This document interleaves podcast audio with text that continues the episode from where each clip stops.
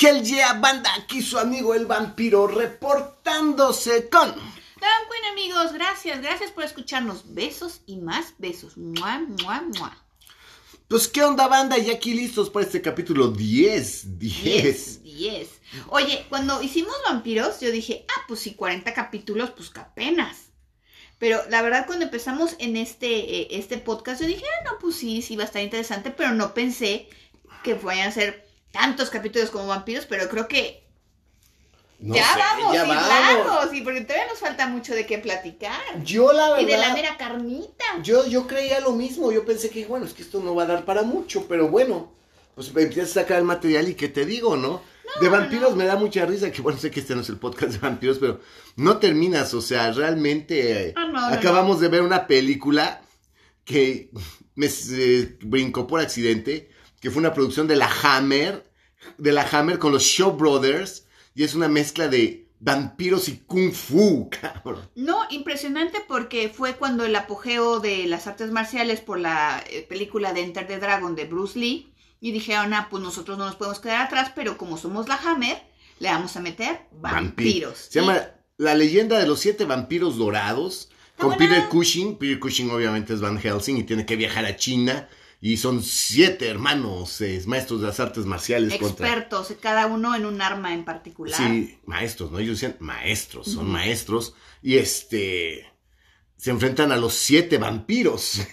Dices, bueno. Y sale Drácula. Y sale Drácula, huevo. Está muy buena, por ahí échenle un ojo si pueden. Sí pueden, Pero es- es, este ya es así como, este, resaca de, de vampiros. vampiros, es que pero nunca vamos a acabar. No, o sea, pues pues, claro todas las no. películas de vampiros que hicieron del sería mundo, pues, imposible. Digo, y la verdad ahí sí no. Pero bueno. Pero es, este, lo que estábamos diciendo es que este, este, esta temporada 2 de la cripta vampírica con este tema de eh, casas embrujadas, fantasmas y fenómenos paranormales, creo que amenaza para ser casi tan larga como la temporada 1 de vampiros. Ay, y si no. no la han escuchado, Escúchenla, porque está buena, está buena, está muy buena. La neta, datos muy interesantes y puntos de vista que mucha gente pues tiene perdidos. Y bueno, pues aquí hablamos, estamos hablando de las casas malditas, pero yo creo que aquí más que la casa maldita, porque creo que la pobre casa realmente como que ni el caso, estamos hablando de algo que yo creo que sí es un tema aparte, que es la arquitectura maldita, ¿no?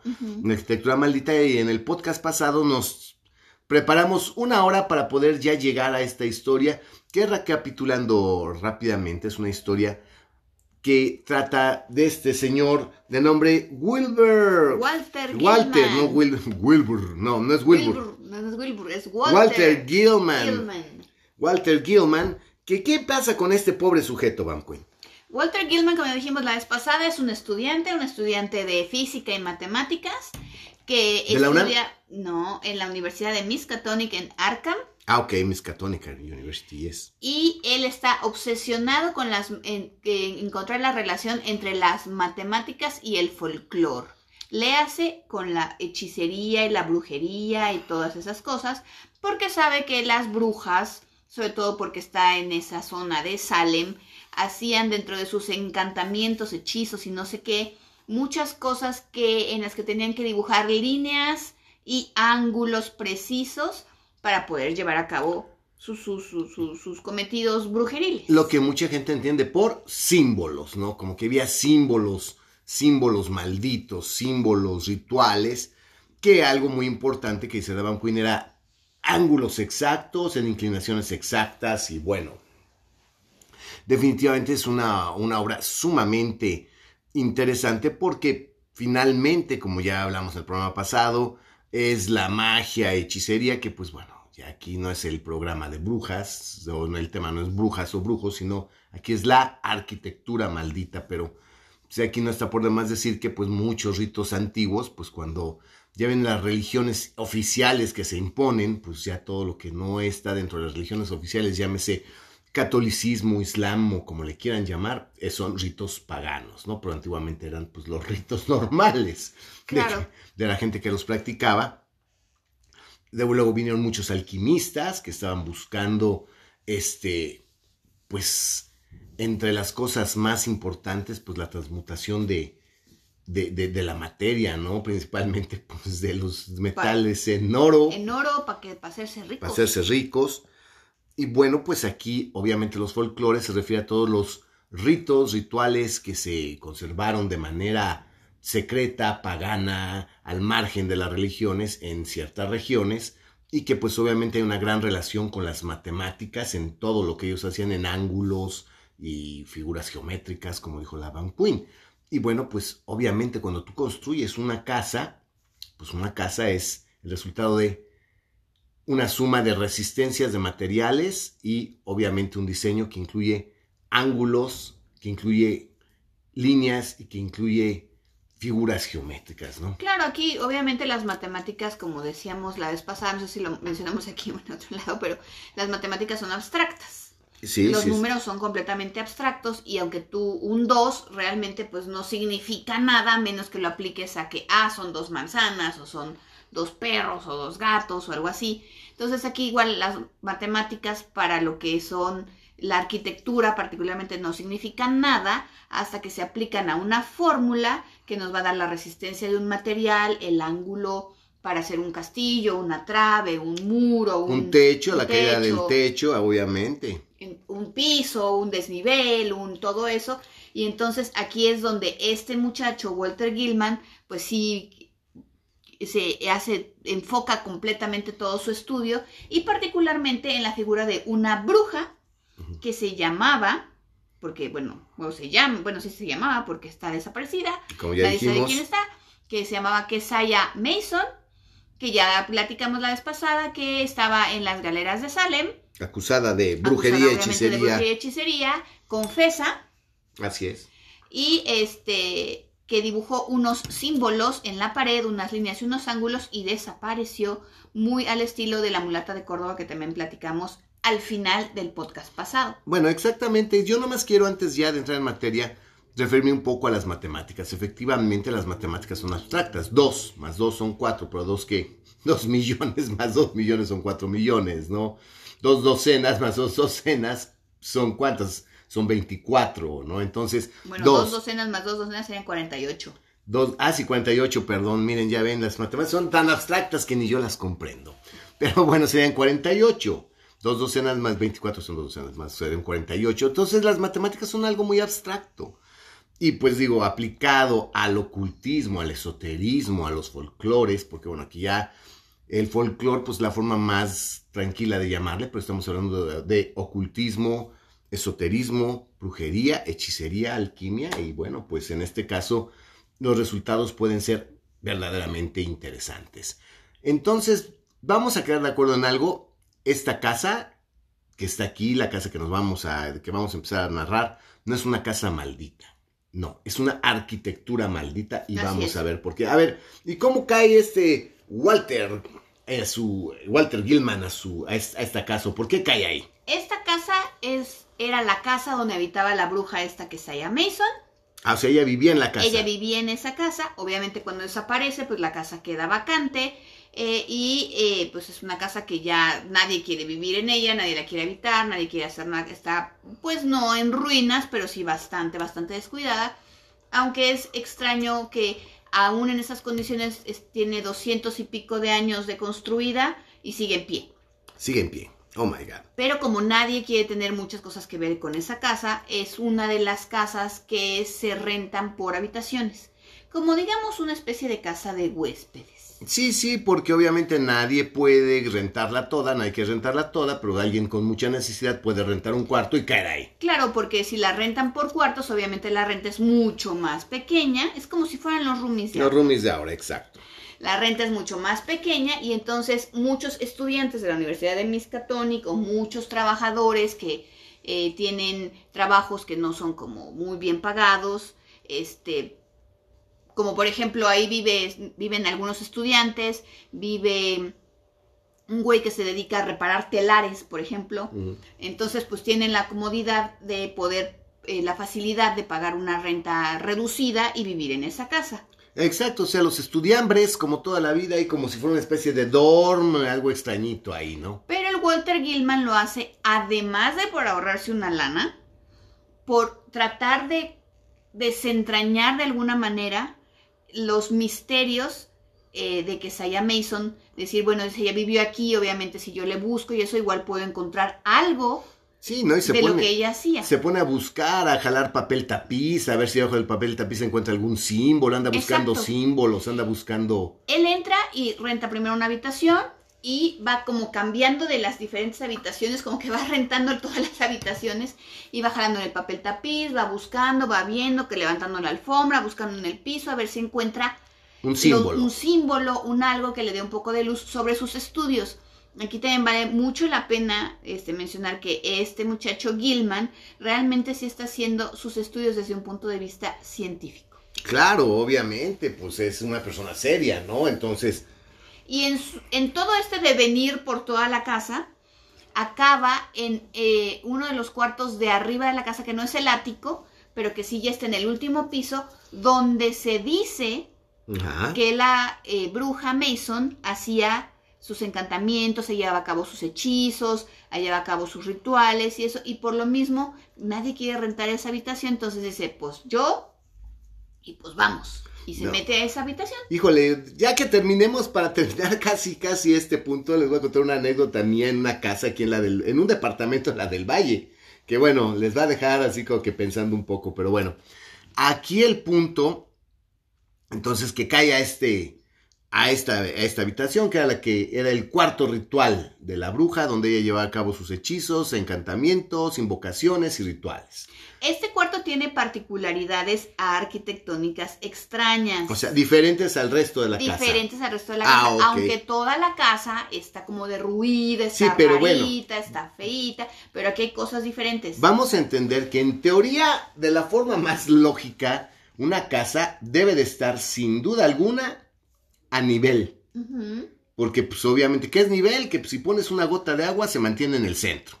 Sí, porque si la casa está desnivelada y tú pones algo en el piso, pues eso se va, se va a rodar hacia un lado, hacia Sí, donde pones caiga una el desnivel. canica, pones una pelota, no sé qué, hacia donde vaya el desnivel se va la se pelota. va la pelota. Debe de estar a plomo.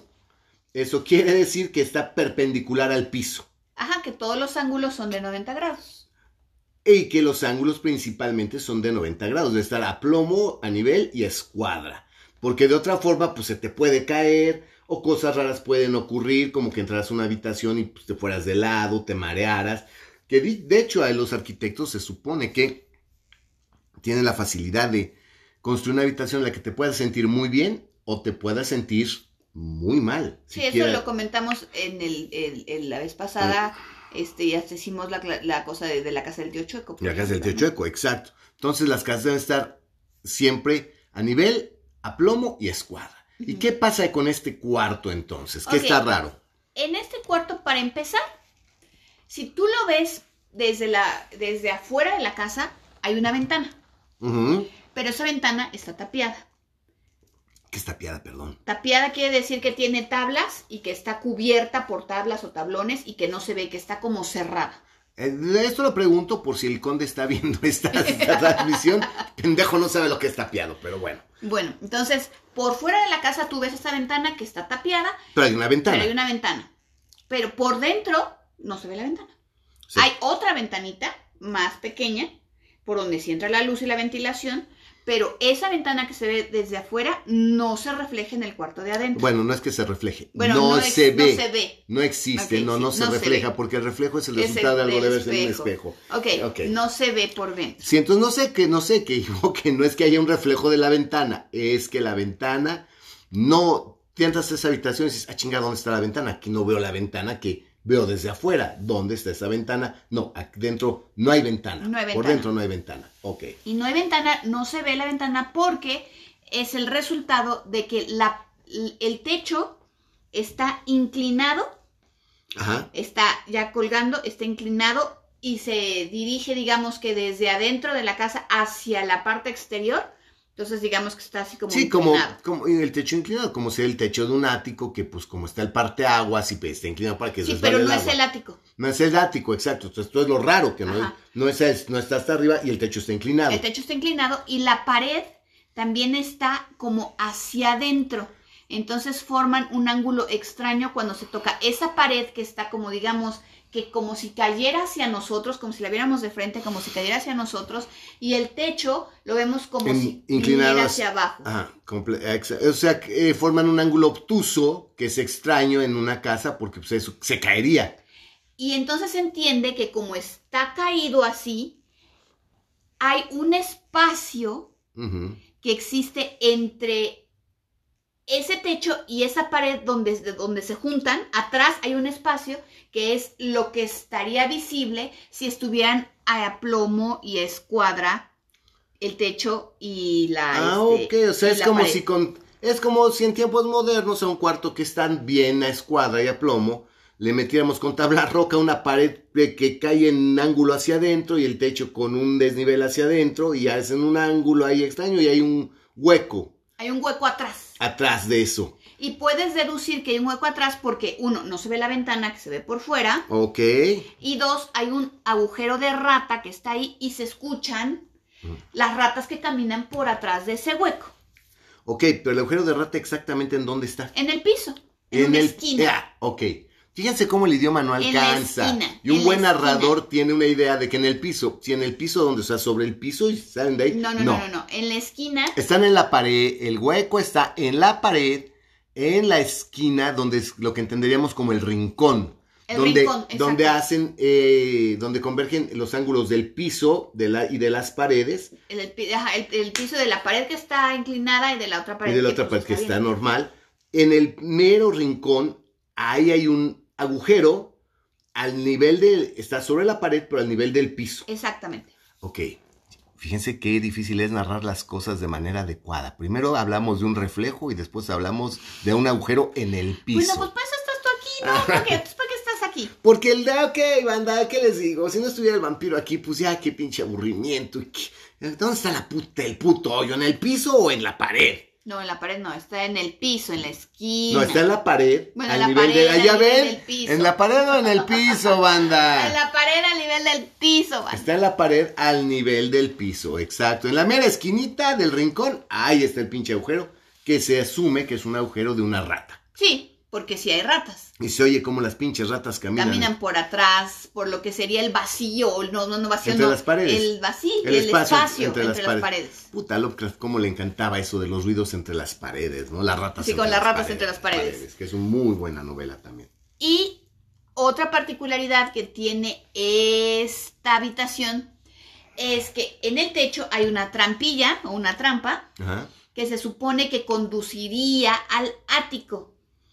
Pero también está tapiada, o sea, está cerrada. Y si está la trampilla, la puedes abrir, Pero no pero puedes subir a ese otro espacio que está por encima del cuarto, que, se, que correspondería al ático, porque está cerrada.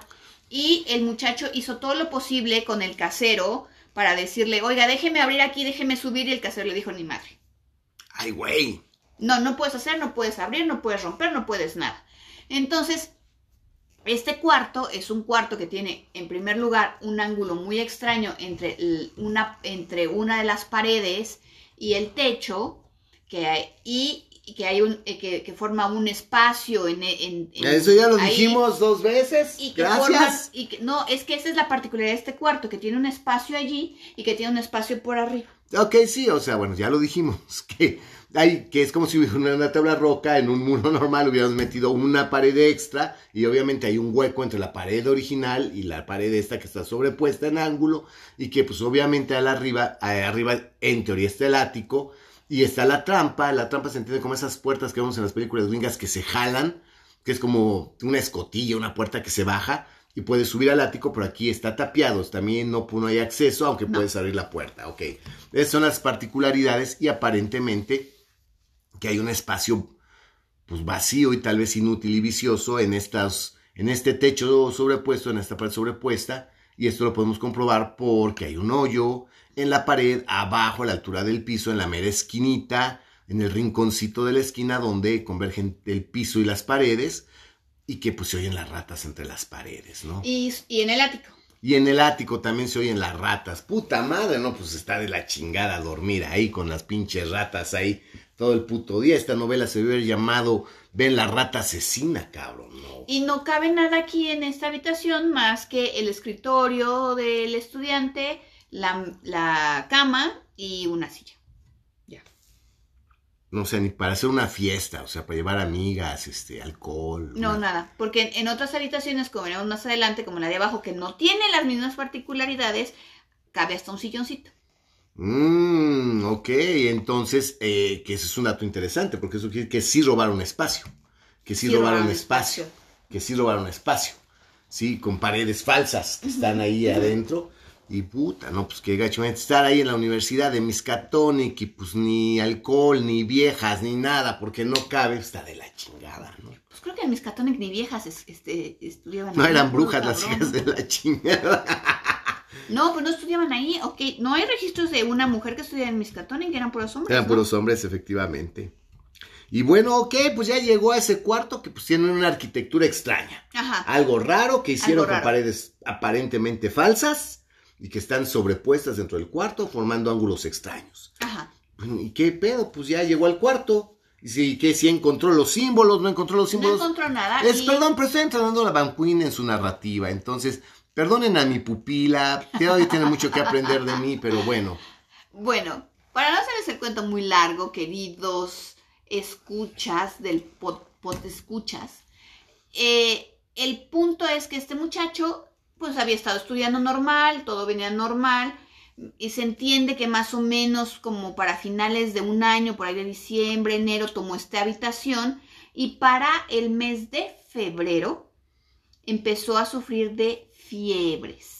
Aquí viene algo raro, porque en esta casa en total se echó casi un año, ¿no? Cambiando de cuarto en Cambiando cuarto. de cuarto en cuarto. Se echó un año más o menos. antes, Ajá, tenía Sí. un rato antes, bien, de, de cuarto en cuarto, nunca había pasado realmente nada hasta que llegó a esa habitación. Y la tomó a finales de año, por ahí de noviembre, diciembre. Se entiende, ¿no? Y en febrero empezó a tener fiebres el cabrón. Fiebres y pesadillas. ¡Ay, güey! Y aquí así empieza el, el- el- el cuento que dice, no, sa- no sabemos si, las pes- si la fiebre desencadenó las pesadillas o las pesadillas le causaron la fiebre a Walter Gilman. Empezó a tener fiebre y pesadillas. Bueno, pues en tiempos actuales cualquier científico diría, pues Black Mold, este, diría... Pues, algún ¡Asbesto! Asbesto, pintura con, pintura con plomo, plomo. una pendeja de ese tamaño, ¿no? Pero pues aparentemente no había eso en esa habitación. No, bueno, no.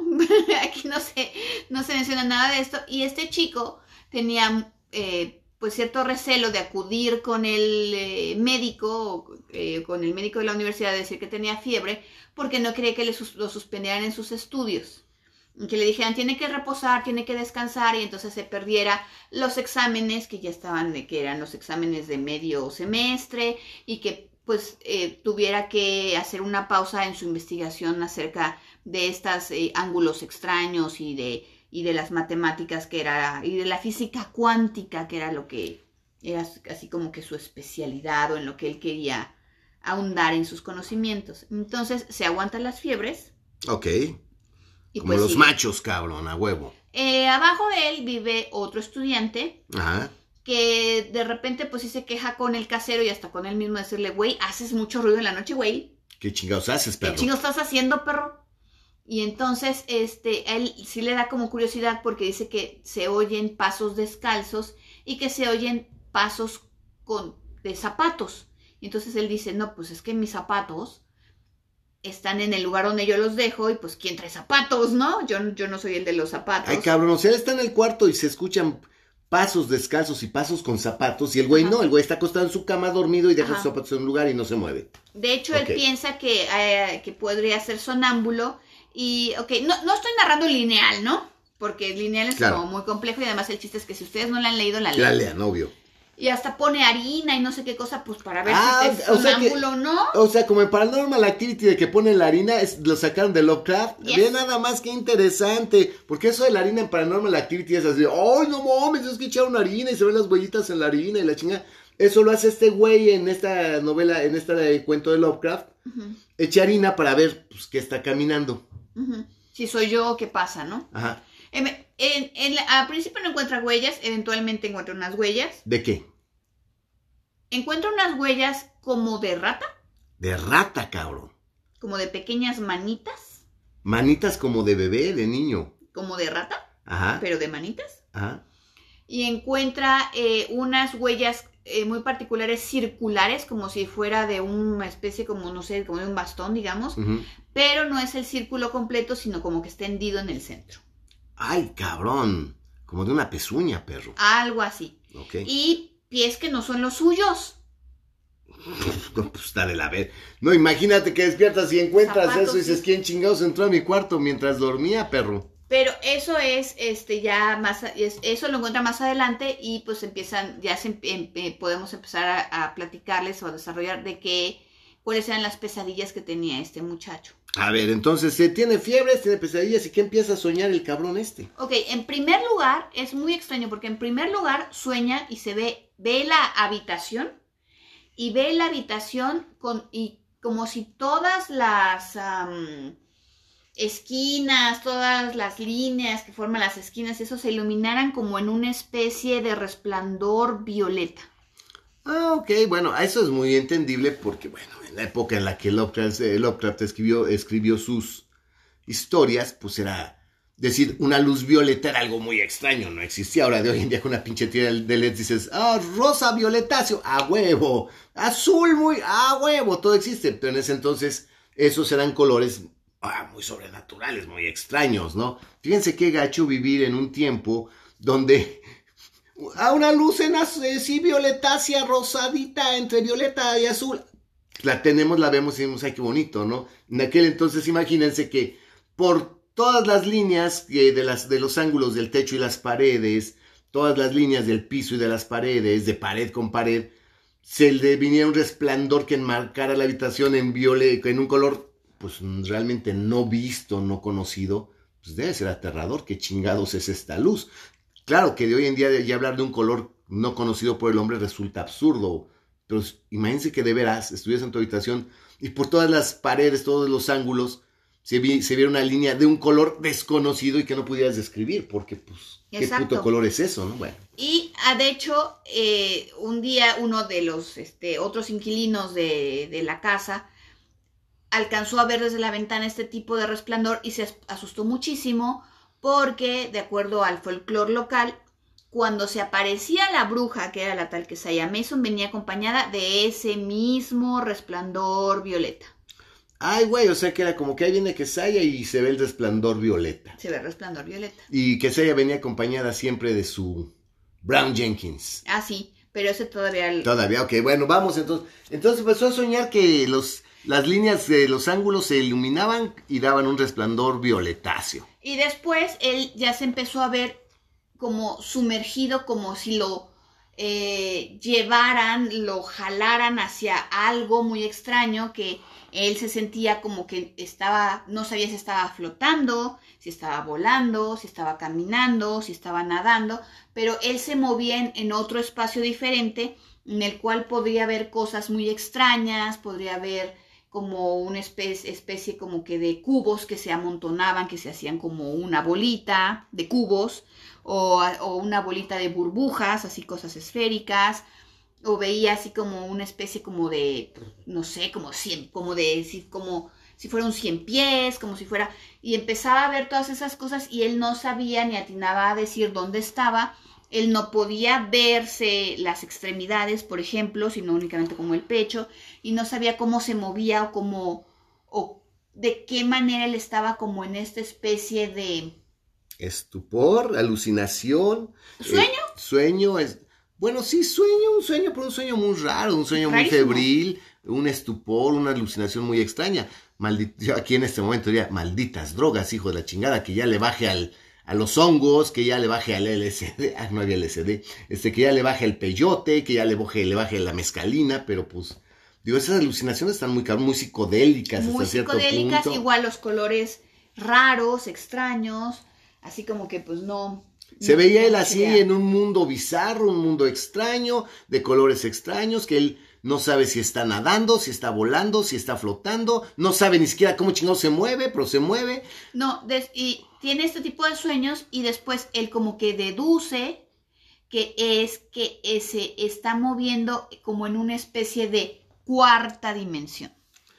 Ah, cabrón, o sea, el güey en sus sueños siente que se transporta a otra dimensión. A otra que él dice que es la cuarta dimensión. sus pesadillas como que van evolucionando. Entonces, antes de entrar a esta cuarta dimensión, primero se empieza a ver, además del resplandor este violeta, que del hoyo de rata, ¿se acuerdan del que hablamos? Salía una rata Ok, sí, sí. y que cada sí. vez se le va acercando más. Porque obviamente esto sucede a lo a largo, largo de mucho tiempo. febrero a, abri- a mayo de, de ese año, que son febrero, marzo, abril, mayo, tres meses, ¿no? Entonces empieza a ver que se le acerca la rata, se le acerca la rata, y de repente la ve mucho más cerca y ya de repente se da cuenta que no es una rata, que es esta figura rarísima de Es- la que ya hablamos, que este era la, personaje. este personaje que era eh, el enlace de la bruja que Saya Mason con su Con su demonio, demonio de cabecera. cabecera que, le, que le decían que era el hombre negro. Que, se, que los locales, así en el folclore, lo llamaban Brown Jenkins, que es una rata, una rata de tamaño grande, pero pues un- Como un pinche Como- tlacuache, casi, casi. pues no, no, no, una rata grande, o sea, Una ratota. una ratota, o sea, del, del tamaño de Hay una como rata normal, pero conejos, pues grande. que ratas hay que hasta como del tamaño de un Sí, conejo. pero es que el tlacuache es más grande. Ah, ok. Ah, pues como un conejo, una rata conejera, algo así. Como una rata grandota, pero en vez de tener carita de rata, tiene la cara de una La persona, cabeza. la cabeza de un humano, Con barba. con barba y además feo. Y las manitas de adelante, las patitas de adelante no son patitas de rata, son manos humanas. pero chiquitas. Pero chiquitas, ah, pues al, al- al- No, y acuérdense bien que dijimos que ese Brown Jenkins, mucha gente dice haberlo visto y que se, que, que se consideró que cuando toda la gente de la localidad dijo que había visto a Brown Jenkins, dijeron, no, esto fue histeria colectiva, fue una alucinación colectiva, eso no existe, la zoología no conoce un animal con esas características y pues los expertos y los académicos dicen que aunque todo el pueblo lo vio, era una alucinación colectiva, pero en- entonces este hombre empezó a ver a Brown Jenkins. a Brown Jenkins en su sueño. Y después de que lo veía y que se le acercaba a la cama y que ya como que se le subía a ¡Ay, la cama, perro! Se le subía la chingadera esa, no mames, Ya qué después puto de ahí miedo. pasaba la segunda parte de su sueño recurrente, que era que entraba a este tipo de cuarta dimensión. Ok, quiero hacer una aclaración, banda, porque la gente habla muy rápidamente de dimensiones y creo que ya de manera muy vulgar decimos, no, pues es que es otra dimensión, ¿no? Y la dimensión desconocida y la quinta y cuarta dimensión. A ver, vamos a entender algo, ¿no? ¿Qué es que es una dimensión? Sí, lo que nosotros conocemos son la segunda y la tercera dimensión. ¿Por qué? Porque lo que son dos dimensiones es alto y ancho. ¿Sí? O largo y ancho, o alto y ancho. Largo como- y ancho. uh, ya se te hizo la boca. Pero bueno, ahor- ahorita, ahorita vemos qué hacemos. ok, respecto, ok, tranquila. ok. Entonces, este, ok, si vieran lo que está haciendo en este momento, eh, Es que me dice largo y ancho. erótico. No mames. sería un largo relato erótico, pero bueno, es de terror. Está la, eh, son dos dimensiones. Literalmente que no tiene volumen, que es plano, o sea, un dibujo. Por ejemplo. Cualquier cosa que esté dibujada, que sea plana, un dibujo que tiene eh, alto y, y ancho, pues eso definitivamente son dos dimensiones, es un dibujo, circunferencias, lo que sea, pero está plano, son dos dimensiones. Tres dimensiones es que tiene largo, ancho y alto. Ah, cabrón. O sea, que tiene volumen, o sea, un cubo. Sí, Que tiene profundidad. no volumen, no, volumen, volumen, literalmente volumen. Eh, lo que está en dos dimensiones tiene área, lo Mm. que está en tres dimensiones tiene volumen. Por eso las fórmulas matemáticas son para calcular el área Y para volumen. calcular el volumen. ¿Sí? Entonces, ya ahí estamos hablando de que si ya es una figura geométrica que puedes tocar como un cubo, una pirámide, un cilindro, ya tiene una dimensión más y tiene volumen. Nuestros cuerpos tienen tres dimensiones, obviamente, ¿no? Y en todo lo que usamos en nuestra vida tiene tres dimensiones. Pensar una dimensión, pues es imposible, o sea, es una línea, punto, una línea recta, pues es- tiene una dimensión. Es una línea. Un punto, pues tal vez sea una dimensión, pero viéndolo ya en micro, en, en micras, pues tiene tiene dos dimensiones, o sea, todo tendría dos dimensiones. Vivimos en la, conocemos la segunda dimensión, pero vivimos en la tercera dimensión. Lo que vemos en nuestra tele es, es la segunda dimensión, lo que vemos en el cine son dos dimensiones, es la segunda dimensión. Y la tercera dimensión es cuando con unos lentes vemos que se sale la pantalla, que ya tiene ese volumen, que mucha gente le llama profundidad. La profundidad es el volumen inverso, lo que vemos hacia adentro del volumen es lo que la gente conoce como profundidad. Pero definitivamente, como es una cuarta dimensión, a ver, porque aquí a todo mundo se le hace muy fácil y a todo mundo se nos llena la boca en cinco segundos de decir, ay, sí, la cuarta dimensión. A ver, pendejo, ¿cuál es la otra dimensión? O sea, es eh, largo, ancho y alto. ¿Y cuál es la otra? ¿Cuál es la otra dimensión? ¿Qué pues hay? En este, para este mundo no hay. ok, e, e, exacto, eso voy. Definir, describir una cuarta dimensión es una locura. Ahora, hablar de todavía una quinta dimensión, pues estamos todavía más de la verga. Dos dimensiones más. ¿Cuáles son? Sexta, séptima dimensión, pues digo, no mames, ¿no? Y cuando me hablan de seres que vienen de otra dimensión, yo creo que nuestra mente, y ay sí, Lovecraft al mil, no tendría la capacidad de entenderlos o reconocerlos, porque definitivamente nuestros ojos jamás han visto algo en cuatro dimensiones, mucho menos en cinco dimensiones. ¿Sí? Y aquí yo quiero hacer un pequeño paréntesis de que en la, todo lo que es esta mitología Lovecraftiana, Lovecraft es raro que a veces se, se, refiera a dimensiones, porque definitivamente Lovecraft ya más adelante, o desde antes empieza a hablarte de que no les llama dimensiones, sino que les llama por lo mismo, y creo que fue muy hábil, porque no podía describir un ser de una cuarta o quinta dimensión, empieza a llamarle a seres de las esferas y para Lovecraft son esferas. ¿sí? Cada, lo que la gente entiende como dimensión son diferentes esferas. Cada esfera tiene sus reglas, cada esfera tiene sus seres. Y hay un guardián en la literatura de Lovecraft que cuida, que él vaga, vigila entre las esferas, en el espacio entre las esferas. Que imagínate qué chingado sería eso. Sería algo raro. ¿Qué es el, entonces? El espacio entre las esferas, ¿qué es? ¿Qué hay ahí, no? Porque si hablamos de, esferas, es muy sencillo decir, bueno, pues esta esfera es así, pero ¿qué hay entre las esferas? Y ahí está yog que es el guardián entre las esferas, que es el ser que protege de que de una esfera se brinquen a otra para evitar un mega desmadre espantoso, ¿no? Entonces, esta acotación es importantísima, porque efectivamente, pues, Lovecraft, para quitarse ese pedo de que, bueno, y como es una quinta dimensión, dice, ah, es una esfera.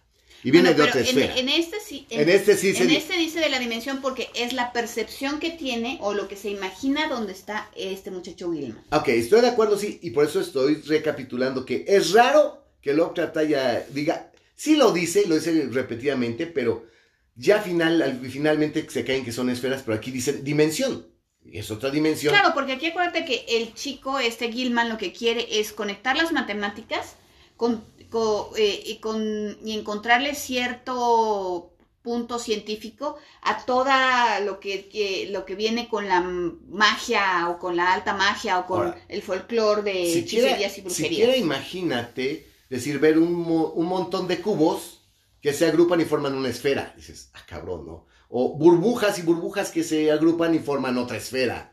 Y que cómo se mueve o cómo... O sea, está cabrón. No, y, que cambian. Que cambian, que van cambiando de forma. Que hay prismas que cambian, eh, que una especie como de prisma o de pirámide que va cambiando de forma. En la y se va transformando en diferentes... O sea, va dando... Eh, la, el área va cambiando, pues. Ok, fíjense nada más, hay que matemáticas tan malditas, ¿no? O sea, que las, las leyes que nosotros conocemos y que rigen la naturaleza de nuestro universo y de nuestra dimensión, pues ahí se rompen. Pero fíjate que curiosamente, Gilman, después de tener ese tipo de sueños, se vuelve bien ducho para las matemáticas. Y entonces él puede resolver un montón de ecuaciones y problemas y va a la escuela y es el alumno estrella porque él entiende cómo son las fórmulas, cómo son los números, no sé qué. Y cuando ya hablan de cosas teóricas, como por ejemplo, porque si eso sí viene muy, muy explicado en el, en el, en el cuento, que eh, suponen, como físicos teóricos, como, como física cuántica, que hay ciertas curvaturas en el espacio que en un punto determinado de la curvatura, de la curvatura del universo, puedes por ese punto de esa curvatura acceder a otra dimensión. ¡Ay, la madre! ¡No mames! Y entonces ya se empiezan a hacer aquí con, con sus maestros y con sus compañeros teorías de que, ok, pues sí, si llegas o si das o si puedes pasar por esa curvatura específica del universo y pasar a otra dimensión, ¿cómo pasas a la otra dimensión? Si conservas tu integridad física, si pasas de la misma forma o no. Fíjate que, a ver, perdón, qué interesante. A ver, banda, yo lo que quiero es que ustedes les caiga el 20. No, pues sí, voy a brincar a otra dimensión. Sí, güey, pero tú estás hecho, estás en tres dimensiones. Entonces, si brincas, ¿conservas tus tres dimensiones o qué chingados ¿O le qué pasa a tu te cuerpo? pasa? Porque estás en, don- en un lugar donde las leyes que tú conoces no aplican, no se cabrón. aplican, exacto. Y si regresas, Uf, ¿Cómo regresas? Si regresas bien, regresas chueco o no sé qué, y que todo depende también del punto de reinserción a tu propia dimensión. verga. O sea, aquí estamos hablando de portales, literalmente nos están hablando de portales interdim- interdimensionales. Pero aquí el, planteamiento es muy chingón porque toda la gente es pendeja y dice, ay, a mí me gustaría conocer la quinta dimensión. Sí, pendejo. Pues a ver cómo pasas, ¿Cómo pasas, en, cabrón? pri- en primer lugar, ¿cómo le vas a hacer para llegar? Bueno, eso que, que para eso Y en segundo lugar, hasta las ¿cómo, wicas. cómo vas a pasar? Porque obviamente no es el mundo como... O sea, tú estás efectivamente en tres dimensiones y pasas a cuatro dimensiones, ¿cómo vas a pasar? pues sí, es, es como si te brincas al mundo de las caricaturas, pues te vuelves plano, güey. Exacto, exacto, como si te pudieras de veras meter a la televisión, por ejemplo. Como pues Roger Rabbit, que el güey entra al mundo de los, de los cartoons y, todo, y pueden, lo pueden aplastar y no se muere, ¿no? Pues obviamente el mundo de las dos dimensiones de los toons, de los dibujos, pues se aplican y te dejan caer un piano, te quedas como acordeón y te vuelven a inflar. Claro. Y no te pasa No nada. pasa nada. Eso ocurre en el mundo de los dibujos, porque tu cuerpo al pasar a esa segunda dimensión se vuelve plano y si entras al mundo de los dibujos animados, pues obviamente tu cuerpo es elástico, tu cuerpo aguanta un yunque.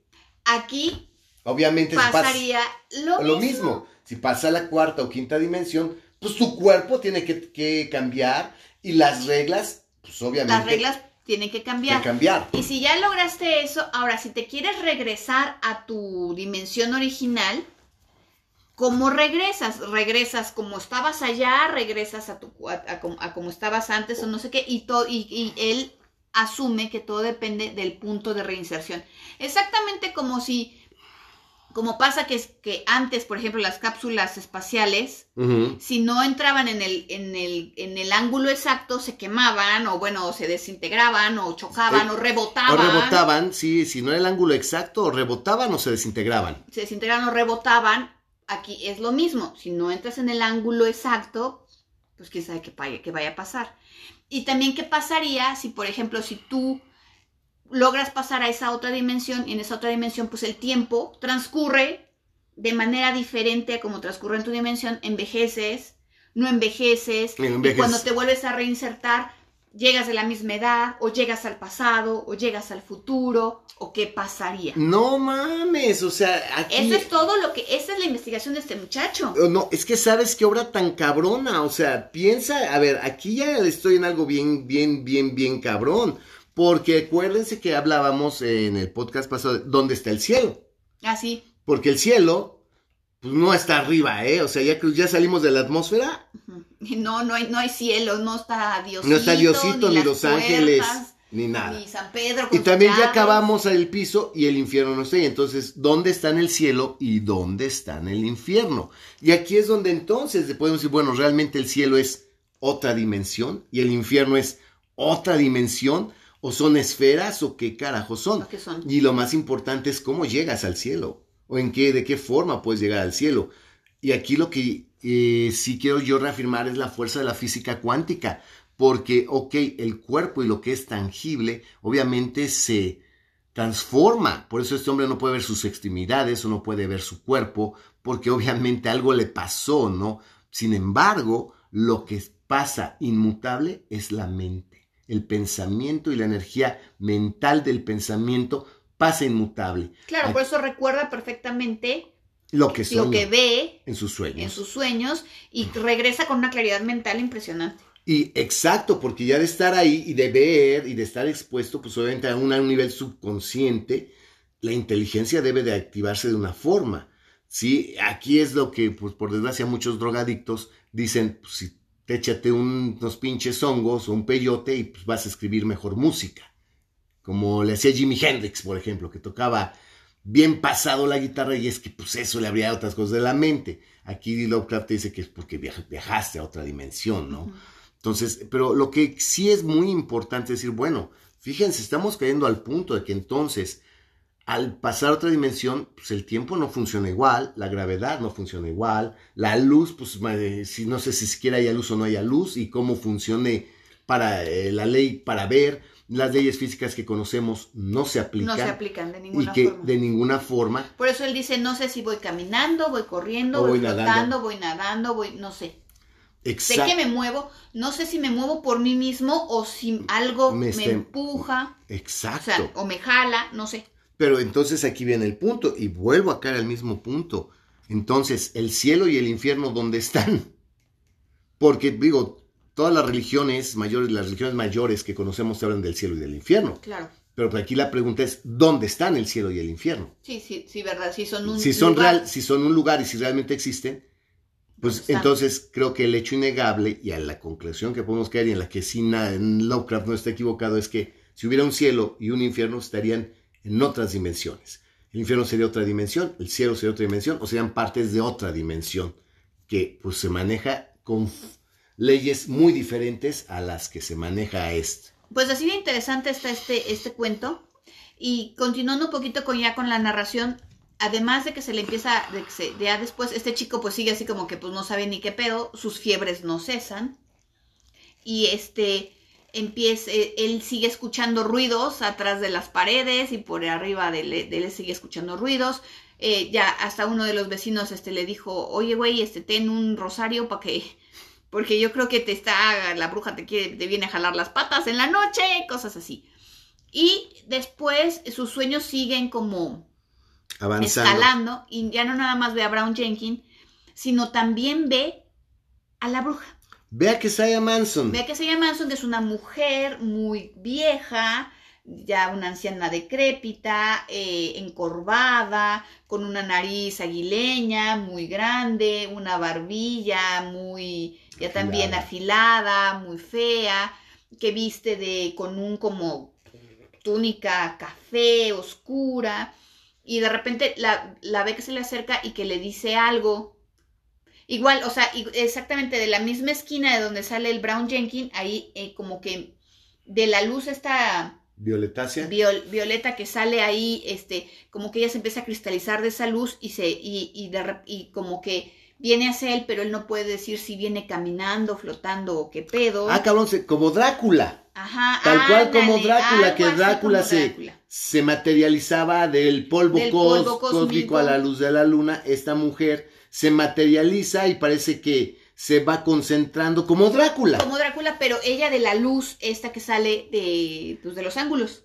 Bueno, del hoyo. Del hoyo y de los ángulos. De los ángulos. Sí, la luz sale de los ángulos, pero ella sale del hoyo. No, sale de la esquina opuesta. Ah. Del hoyo sale Brown Jenkins, ella sale del techo, de la esquinita del techo. Ah, qué interesante. Fíjense qué curioso. Entonces, Brown Jenkins sale a, este, a esta realidad por el hoyo del piso y la bruja se materializa saliendo del ángulo de la esquina del techo. Superior, ajá. Superior. Ay, güey, de luz violetácea. Y de ahí, primero es así como una especie como de neblina. Neblina etérea. Y después se cristaliza, porque son las palabras que, usan, eh, que, que usa este Lovecraft, se cristaliza y se va acercando, pero no parece que toque el piso. Sí, como Drácula, literalmente como Drácula. Y las, las, las mujeres vampiro de Drácula. Y como que le habla y, él no entiende las instrucciones, ¿no? Como que no sabe. Poco a poco después ya lo va escuchando y él, la vieja esta le dice que tiene que venir con ella, que tiene que darle, este, prestarle juramento al, al hombre negro y firmar en su libro. ¡Ah, vergas! Y entonces es cuando de repente ya siente las manos huesudas y feas de la bruja que lo toman de los hombros y lo jalan y es cuando entra a esta dimensión. ¡Ah, no mames! ¡Qué puto miedo! Y también se va dar dando cuenta que en esta dimensión ya de repente empieza a reconocer como que objetos normales del... De esa dimensión. No, como que objetos que sí que es de esa dimensión, pero empieza a ver como que si fueran reflejo de los objetos que, que dejó en, en la tercera dimensión. Ah, ok, ahí sí es un o en nuestra dimensión, el reflejo y otras cosas que son propias de esa dimensión. Eh, y que siempre lo acompañan este poliedro o este Ah, o sea, ahí prisma o aparece un, pol- pirámide eh, un que cambia sí, de fases, que cambia de forma. cambia de formas y esta, este, eh, la palabra que usa en inglés es cluster, que es una aglomeración de eh, Burbujas. que siempre lo acompañan y ya después, de repente en algunos de esos sueños pasa a, otras, a, a otro lado, Otra, a, otra- a otro, mundo, en donde ya como que recupera su forma, se ve él como es él y ve otras cosas y le pasan cosas. Y lo que único que sí también cuando ya regresa de este lado, lo que sí se le agudizó terriblemente es el oído. Entonces, por ejemplo, puedes este, de, de hecho, te- tenía un, un reloj sobre, este, porque hay una pequeña chimenea ahí, sobre el, este, el- ay, ¿cómo se dice? Sobre la chimenea, y este, tuvo que que dejarle de dar cuerda porque no podía tolerar el TikTok del reloj, y de hecho escucha a uno de sus vecinos que vive en la planta baja de la casa, cuando se pone a rezar frenéticamente porque ese hombre, que es el que repara los telares, le tiene un miedo espantoso a la bruja y es obviamente viviendo en Arkham, pues obviamente toda la gente que vive ahí en Arkham, pues es sumamente supersticiosa. Y se acerca una fecha muy importante, que es la fecha de la víspera del el último día de abril, del 30 de abril para amanecer el primero de mayo, que es la noche de Walpurgis, que digamos que es como si fuera el otro Halloween. Exacto, que decir. es... Ok, ay, no me van a hablar de ocultismo. De acuerdo a las tradiciones mesopotámicas, el primero de mayo es la noche en la que descansan, literalmente duermen los dioses mayores, y que la tierra está totalmente desprotegida y está a la merced de otros seres sobrenaturales de naturaleza maligna. Porque los dioses mayores, los siete dioses mayores de la mitología mesopotámica, duermen el primero de mayo, es una de las fechas en las que ellos duermen. Entonces el primero de mayo se supone que es una noche muy peligrosa, ¿no? Porque pues, el ser humano, los hombres están totalmente desprotegidos. Pero bueno, aquí yo lo que quiero hacer notar es, fíjate qué interesante, y aquí es donde sí el idioma cuenta, es que va este poliedro, no podemos decir un polígono, porque si fuera un polígono sería un dibujo, no, No, es una, es Tiene una figura, volumen, tiene volumen, es un poliedro, tenemos que usar la palabra exacta, que cambia de forma, cambia de forma, está cambiando de forma, y lo acompañan.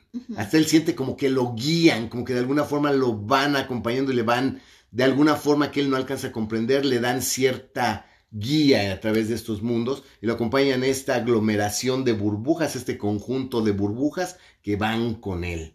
¿Sí? Y dices, ¿qué chingados son o por qué lo siguen o por qué están con él ahí en ese mundo? Y ya no nada más brinca a esa dimensión, de ahí pasa todavía a otro mundo. a otro mundo que pues no que, que básicamente son dos este a los que en los que él puede ver y puede estar ahí y describir exactamente lo que ve pero pues este no sé si Pero bueno, se- si, si platicamos de eso o lo dejamos para la próxima No, pues yo no voy a cerrar el podcast faltando siete minutos, a ver qué, qué más o Ah, menos pasa ahí. Ok, uno de ellos es muy particular Perdón, pero como digo, estoy entrenando a mi pupila, que ella también narre y que le eche ganas. Pero pues como se dan cuenta, faltan siete minutos. Dice, ¿los vamos para la próxima? Tenemos siete minutos. O sea, Bueno, uno de ellos es muy, muy interesante porque entra a una especie de prisma o de pirámide eh, eh, rara porque mm, es algo, eh, es como una habitación, ajá. pero tiene un golfo, que es lo que dice que es un golfo de forma triangular que es oscuro, negro, O sea, que es como una por un especie de abismo. Exacto, es decir, piensen como el Golfo de México, así un abismo, pero aquí es un abismo. Un abismo y del otro lado ya es como una especie de pirámide, por decirlo de esa manera, una prisma, una pirámide, donde hay una mesa larga, donde todo tiene en las esquinas, todo está así, este, como hecho con esta luz violeta.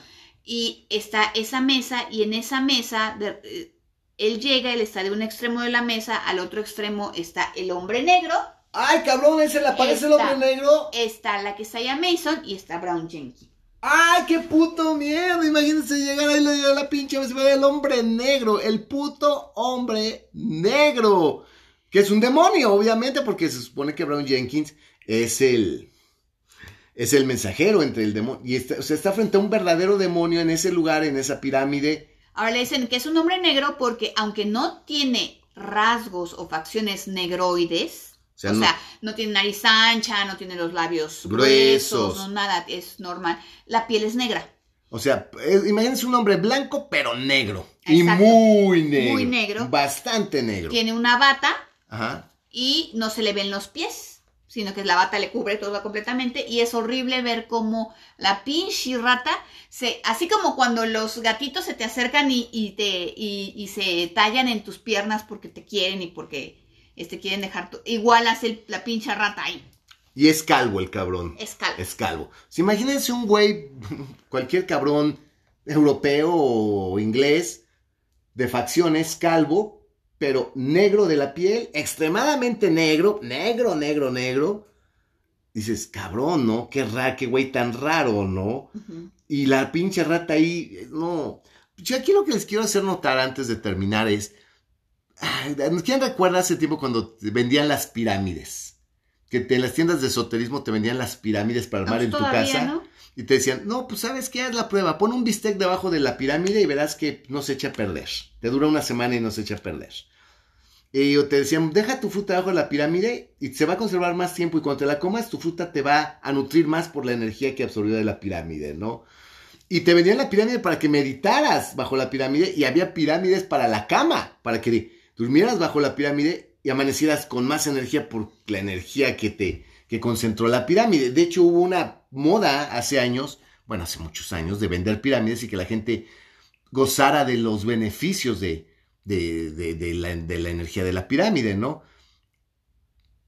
Y aquí, pues yo no sé si estos sueños están dando, si sea algo real, algo que está ocurriendo. Hasta este momento no sabemos si realmente le está pasando o si simplemente es su imaginación y lo está soñando. Porque la fiebre no se le pasa, ¿eh? Exacto.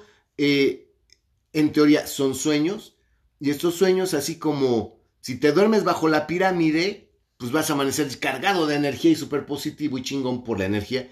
Él como está durmiendo en una habitación de una arquitectura maldita, él está teniendo sueños inducidos por dormir en ese cuarto con esas características. Claro, más todo lo que hay alrededor de la casa y toda la influencia que puede tener, pues las historias, el folclore, las leyendas y todo de que la bruja vivía ahí y hacía sus hechizos. Pero hasta ahorita oficialmente el güey está desvariando en los sueños. Sueños febriles, sueños mm, pues, muy cabrones. No, y ahorita antes de terminar, lo que pasa es que le enseñan ahí un libro el otro dice, ¿qué pedo? No sé ni qué cosa. Él le pasa una plumilla a la bruja y el otro así como que, ¿qué onda? ¿Qué hago? Se le sube el Brown Jenkins, le muerde con sus, con sus colmillitos en, en, la, en la muñeca, ve la sangre, no sabe qué pasa, él se despierta, pero se despierta con las marcas y con el cuello, de, digo, con el puño de la camisa con la que se durmió, manchada de sangre. ¡Ay, en la madre! Ah, ok, entonces. ¿Está soñando aquí? La, aquí la Bam Queen ya nos dejó con una duda. Yo quería dejarlos con la duda de que, pues, esto era hasta este momento no Es que podría ser un sueño, porque pero, lo que él piensa no, pero, dice: hay, hay ratas, se suben las ratas y yo identifico que las ratas me están atacando con esto. No, pues sí, pero aún así ya no es tan sencillo. Ya no es tan sencillo. Aquí ya hay la posibilidad de que esto no sea un sueño. Aunque una rata se le subió y lo mordió. Ay, mira aquí a toda madre. No, pues está muy chingón. Pues banda. Terminamos ahora sí por el día de hoy. Fíjense todo lo que nos hubiéramos perdido si nos hubiéramos parado hace siete minutos. Pero bueno, afortunadamente aquí está su amigo el vampiro para dar control y forma a este podcast. Y me despido de ustedes, que el día banda. Nos escuchamos la próxima. Gracias. Besos.